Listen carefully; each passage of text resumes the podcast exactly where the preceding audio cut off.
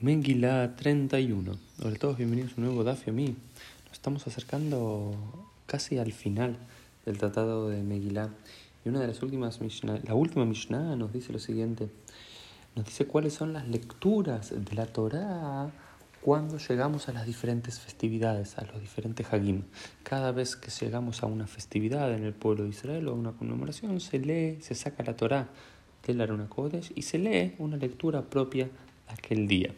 Y se nos, se nos dice, por ejemplo, dice, dice que en Pesach leemos la allá de los Muadot, la allá de todas las festividades, ahí en Levítico 23. Y en Atzeret, que es Shavuot, se lee Shiva Shavuot, en recuerdo a las siete semanas que separan Pesach de Shavuot. Y Hashanah se lee eh, el comienzo, ¿no? En el libro se lee Bajodesh Shvi Behad Lajodesh ahí eh, bajó de Shvi, el séptimo mes, el, el, primero del mes, que vendría a ser Rosh. Y en Yom Kippurim se leería a Hareimot, donde se lee el ciclo eh, y se lee la primera mención de Yom Kippur en la Torah. Eh, y luego se dice Yom Tov Rishon Shel Hag, el primer día de la festividad de Hag de Sukkot, se lee la Parashat Moadot Shabbat Kohanim, se vuelve a leer la misma lectura que en en el ciclo de todas las festividades del libro de Levítico. Y el resto de los días de la festividad de Sukkot se lee cada uno de los Korbanot, cada uno de los sacrificios, de los antiguos sacrificios que se entregaban durante Sukkot. Y después dice que en Hanukkah se lee los Nesiim, se leen las entregas, las ofrendas de los Nesiim cuando se inauguró el Mishkan, y en Purim se lee Vayavu Amalek. Y en los Rosh Hodashim, en cada uno de los comienzos de los meses del año, se lee Ubarashei Hatshehem. ¿sí? Se lee la, la parashá en la cual se recuerdan cuáles eran los sacrificios que se entregaban en el Templo de Jerusalén al comienzo de cada uno de los meses del año. ¿no? Esto nos dice la Mishnah.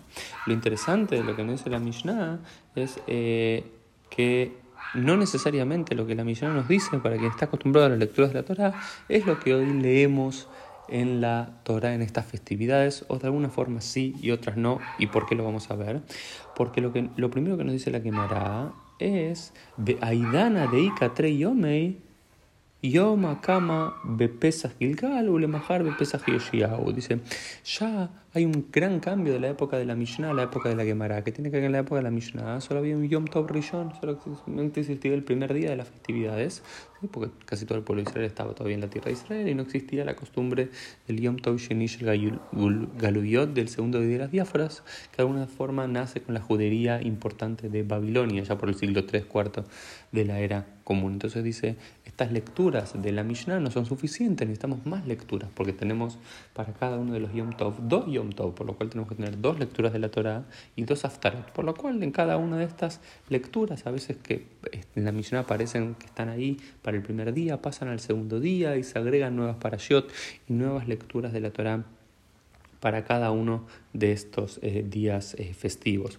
O por ejemplo, muy importante, para Rosh Hashanah no leemos esa lectura que aparece ahí, no leemos Bajo de Yashbi ¿sí? que leemos eh, el primer día del séptimo mes del año en el, libro de números, sino que la lectura de Rosh es muy famosa, que se lee Vashem Pakad Tzara, y Dios recordó a Sara, y, luego se recuerda, se, se lee la, la de Hannah, pero cuando hay dos días de Yom Tov, y al parecer es interesante, Rosh en un momento también fue un solo día de Yom Tov, acá son dos días de Yom Tov, el primer día se lee Elohim Nisaet Abraham, y Dios...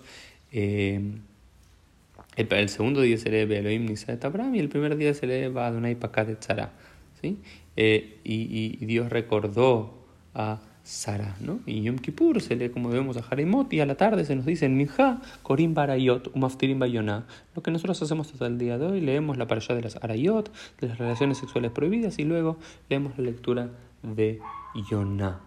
Entonces acá también está algo muy importante que hace toda la, la Gemara, es, especificar nuevas costumbres o, detalles por el agregado del Yom Tov y algunos cambios o otras costumbres de lecturas que nos trae la Gemara para cada uno de los días festivos. Al parecer todavía eso estaba bastante eh, fluido en los tiempos de la Gemara, incluso en los tiempos de los eh, Geonim. Por ejemplo, un caso paradigmático es en Tisha En Tisha al parecer lo que la propia, eh, al comienzo de la Gemara se nos dice que se leía, ya no se lee, pero sino que seguimos la costumbre de Abaye, que nos dice que leemos Kitolid Vanim, y Maftirim Beasaf Asifem, esa es la costumbre de Abaye, y no otras de las costumbres que aparecen aquí mismo en la...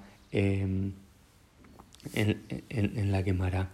Y algo muy, pero muy bonito que aparece ya en la página 31b es lo siguiente: dice. Kvarti kanti laem seder korbanot, kol shekorim bahem ma'ale ani alehem ke ilu makribim lifnei Lefanai Korban Umujelani al Kol Se dice era que los sacrificios, los Korbanot, eran lo que sostenía el mundo y sostenía digamos, la paciencia de Dios en el mundo y su, y su perdón a los seres humanos. Pero una vez que se destruyó el templo de Jerusalén, ¿cómo se puede hacer para mantener a Dios y para mantener el mundo.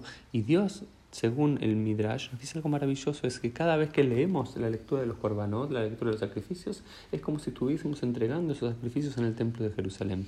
Y por eso que en la mayoría de los Hagim, etcétera, etcétera, etcétera, como pueblo de Israel seguimos leyendo esos el texto bíblico que nos obliga a, la, a los que nos especifica cómo era el ritual de los antiguos sacrificios, porque esa lectura reemplaza al acto, ¿sí? es la lectura en la tradición judía que reemplaza el rito.